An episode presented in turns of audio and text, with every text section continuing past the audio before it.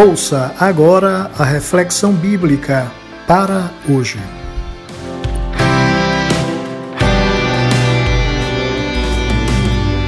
Olá, para hoje um grande abraço para o meu irmão amigo Felipe de Porto Velho, um abraço para sua esposa Sara, um abraço também para o meu querido amigo Weiner, pastor lá no Rio de Janeiro. Weiner Guimarães, receba meu abraço. Muito obrigado por sua amizade ao longo de todos esses anos. E para hoje, o nosso tempo entre o tempo que não é nosso. Está escrito no texto do Eclesiastes, capítulo 3, versos 1 a 8, o seguinte: Para tudo há uma ocasião certa. Há um tempo certo para cada propósito debaixo do céu tempo de nascer e tempo de morrer. Há um tempo de plantar e tempo de arrancar o que se plantou. Há um tempo de matar e há um tempo de curar. Há um tempo de derrubar e há um tempo de construir. Há tempo de chorar e há tempo de rir. Há tempo de prantear e de dançar. Tempo de espalhar pedras e tempo de juntar pedras. Tempo de abraçar e tempo de se conter. Tempo de procurar e tempo de desistir tempo de guardar e tempo de jogar fora, tempo de rasgar e tempo de costurar, tempo de calar e tempo de falar. Há um tempo de amar e um tempo de odiar, tempo de lutar e tempo de viver em paz. Li o texto do Eclesiastes, capítulo 3, versos 1 a 8. Nesses últimos episódios do nosso podcast, temos conversado sobre o desafio de entender o tempo e a hora de tomar atitudes, de fazer algo, de agir. A exemplo de Esther, no episódio de ontem, como rainha da Pérsia, soube agir no tempo certo.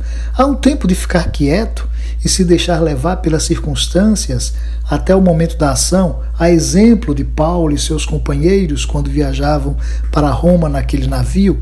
Num podcast recentemente apresentado aqui, falamos sobre isso. Há um tempo para todas as coisas. Mas isso não me parece coisa simples. Saber qual o tempo certo para cada atitude é um grande desafio. Daí a necessidade de pedir ao Senhor sabedoria para fazer a coisa certa, do jeito certo, no tempo certo. No texto lido do Eclesiastes, vimos que há um tempo para todas as coisas. Entretanto, ao olhar o texto bíblico com um pouco mais de atenção, percebemos que só há duas coisas relacionadas no texto que não são escolhas nossas. Nessa dimensão chamada de tempo, há duas coisas que não são escolhas nossas. E quais são essas duas coisas? Nascer e morrer. Não escolhemos nascer, nem quando nasceremos, nem onde nasceremos, e muito menos escolhemos e nem queremos morrer. Por mais difícil que seja a vida, por mais complicada que seja a situação, por mais desafios que tenhamos que enfrentar, desejamos continuar vivos. Afinal, como cantava Gonzaguinha, ninguém quer a morte, só saúde e sorte. É fato que, mesmo sendo assim, assistimos estarrecidos pessoas que amamos tirar a própria vida. No ato translocado, alguns chegam às raias do suicídio. É fato, mas isso não é e nem deve jamais se tornar a regra. Isso é uma exceção infeliz e indesejável. O tempo é uma dádiva dos céus e, por não sabermos o quanto dele ainda nos resta, é que devemos aproveitá-lo bem. Entre a nossa estreia e o apagar das luzes, cabe a cada um escolher como aproveitará o tempo e quais as escolhas fará para fazer valer a passagem por essa existência. Lembrando que a vida é ensaio e apresentação ao mesmo tempo não teremos outra oportunidade de fazer um novo espetáculo. Não nos pertence o tempo de nascer, bem como o tempo de morrer. Mas entre esses dois momentos há um tempo que é nosso, um presente que Deus nos dá e nos deixa administrar da maneira como acharmos melhor. Se terá sido a melhor maneira ou não, o próprio tempo dirá. Por isso, a necessidade de aproveitar bem esse tempo entre o tempo que não é nosso. Assim, Caberá a cada um escolher o que e quando plantará e colherá o que se plantou. O que e quando se plantar é escolha minha, sua, mas não escolheremos o que vamos colher. Sobre isso falaremos um pouco mais à frente. Caberá a cada um decidir o que e quando derrubará ou construirá alguma coisa aqui, lembrando que as consequências dos erros e acertos serão nossas também. Administrar bem o tempo implica em fazer escolhas, e não são escolhas fáceis, até porque todas elas trarão consequências para nós e para as pessoas ao nosso redor. Por isso se faz necessário atentar para duas coisas urgentes. A primeira é que não temos garantia de prazo estendido aqui. Hoje nós compramos eletrodomésticos e o vendedor nos oferece uma garantia estendida, que vai para além do prazo do fabricante do produto. Mas nós não temos garantia estendida de vida.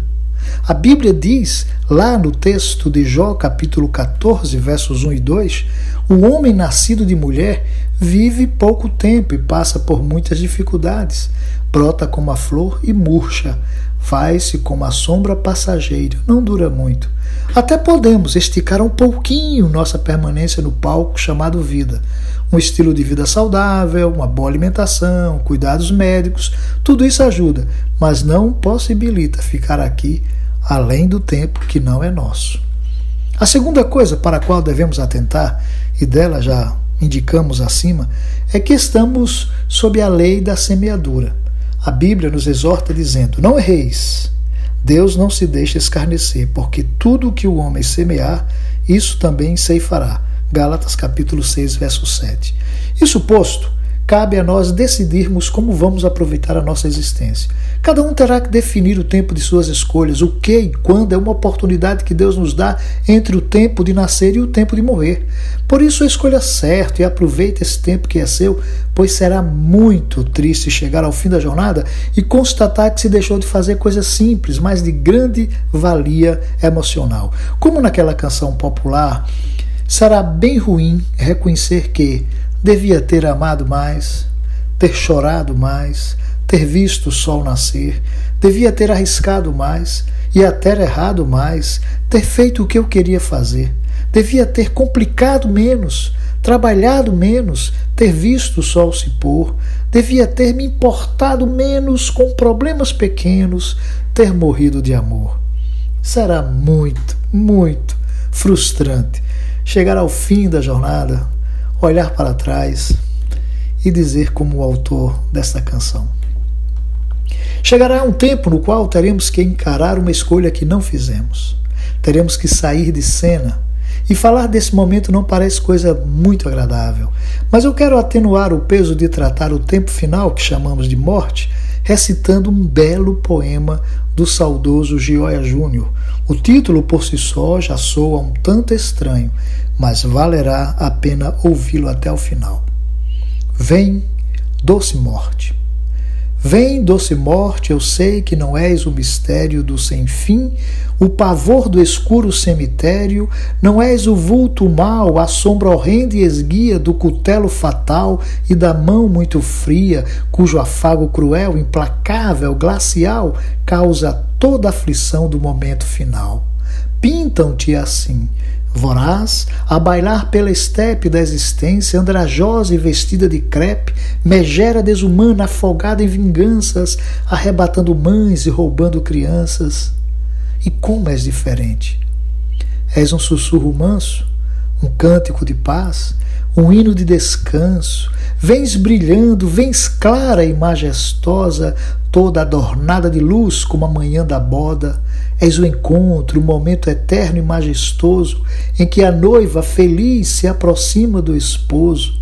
És o dia esperado em que os filhos da luz podem ver afinal o rosto de Jesus.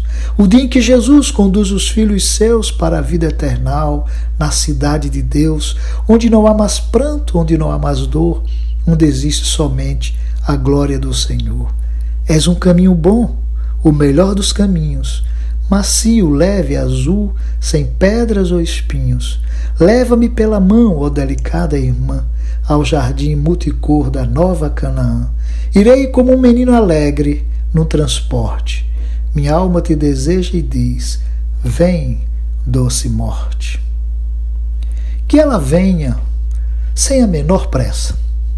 E que a gente saiba aproveitar o nosso tempo entre o tempo que não é nosso. Mas façamos isso de tal maneira que não haja arrependimentos tardios e que as escolhas feitas no tempo que era nosso nos tenham feito colher o fruto da paz. Tenha um dia abençoado. Eu sou o pastor Eliu Rodrigues e tenho o prazer de fazer chegar até você de segunda a sexta-feira esta reflexão bíblica e sugiro que você compartilhe com quem precisa ouvir esta porção da palavra de Deus.